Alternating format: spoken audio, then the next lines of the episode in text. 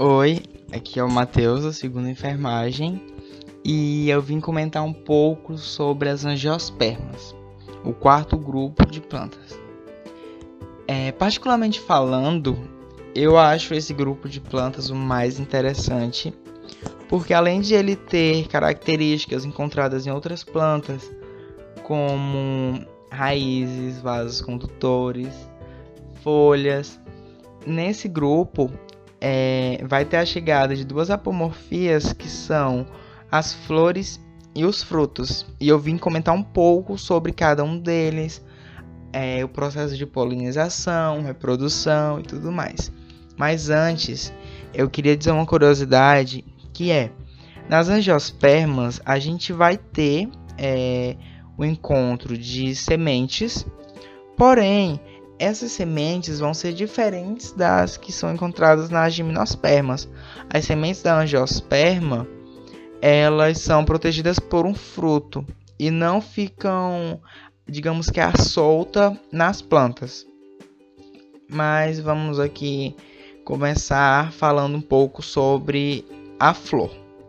Bem, as estruturas principais das flores são corola, que é, digamos que um conjunto de pétalas. Essas pétalas, elas vão ficar no vertícilo interno e vão ter como principal função atrair os polinizadores com as suas cores vibrantes. Depois eu vou falar um pouquinho sobre esses polinizadores. Além disso, a gente tem o cálice, que é um conjunto de sépalas. Essas sépalas, elas ficam no vertícilo mais externo e tem como função proteger o botão floral. Além disso, a gente vai ter também o que é chamado de receptáculo e pendúculo. Ambos vão atuar na sustentação da planta. A gente pode dizer que é o cabinho que segura essa flor. Além disso, a gente vai ter duas estruturas que podem ser consideradas os órgãos reprodutores, digamos assim, que vai ser o androceu e o gineceu. Lembrando que nas angiospermas elas podem ter apenas um órgão reprodutor ou até ambos, né, os dois. É, suponhamos que nos meus exemplos a gente vai usar uma planta que é masculina e uma que é feminina para facilitar mais. Vamos lá, vamos, vou começar aqui falando um pouquinho sobre o androceu. No androceu, a gente vai ter como estruturas antera e filete. Esses dois eles vão atuar na produção do grão de pólen, que pode ser considerado o gameta masculino das plantas. É, e no gineceu, que pode ser a estrutura feminina da planta, a gente vai ter estruturas como o estigma, o estilete, o ovário e o saco embrionário. É, falando um pouco sobre como que vai acontecer a reprodução, a gente tem que saber primeiro o que é polinização. A polinização ela ocorre quando o pólen deixa uma planta masculina e chega a uma planta feminina. Mas como? Essa polinização ela pode ocorrer por meio da água, por meio do vento, mas principalmente por meio de animais polinizadores. Esses animais é, eles vão se sentir atraídos pela cor vibrante da flor.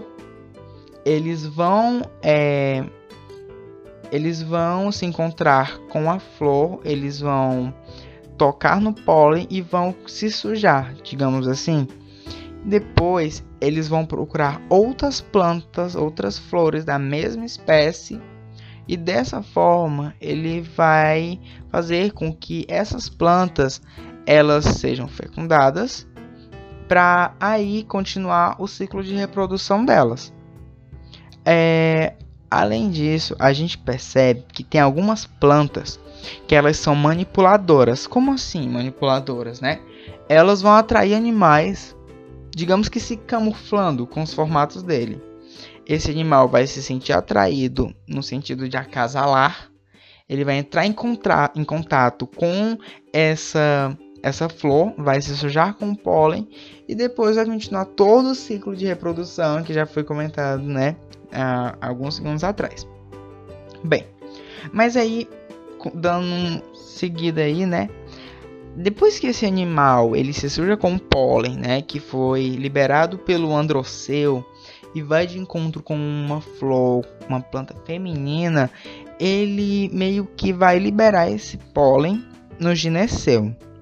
Quando ele liberar esse pólen no, no gineceu, vai ocorrer a fecundação, né? A fecundação e a partir dela a gente vai ter a formação de um embrião. O embrião ele vai se formar dentro do gineceu, um saco embrionário, e aí a gente vai começar a perceber que vai se formar é, umas estruturazinhas que são as sementes. Só que depois que aparecem essas sementes, elas não ficam lá soltas, sem nada. Vai aparecer outra estrutura é, que vai ser o fruto. O fruto ele vai dar essa proteção para a semente, né? E Basicamente é isso. A gente e depois o fruto vai germinar e aí vai aparecer um fruto derivado de todo esse processo. Então, só recapitulando um pouco para fixar bem, o animalzinho ele vai lá entrar em contato com esse pólen da flor masculina, ele vai voar e vai encontrar uma flor feminina, ele vai, digamos que depositar esse pólen o pólen ele vai fecundar a parte feminina que é o gineceu, vai formar um embrião, e o embrião vai se desenvolver e aí vai formar uma sementinha.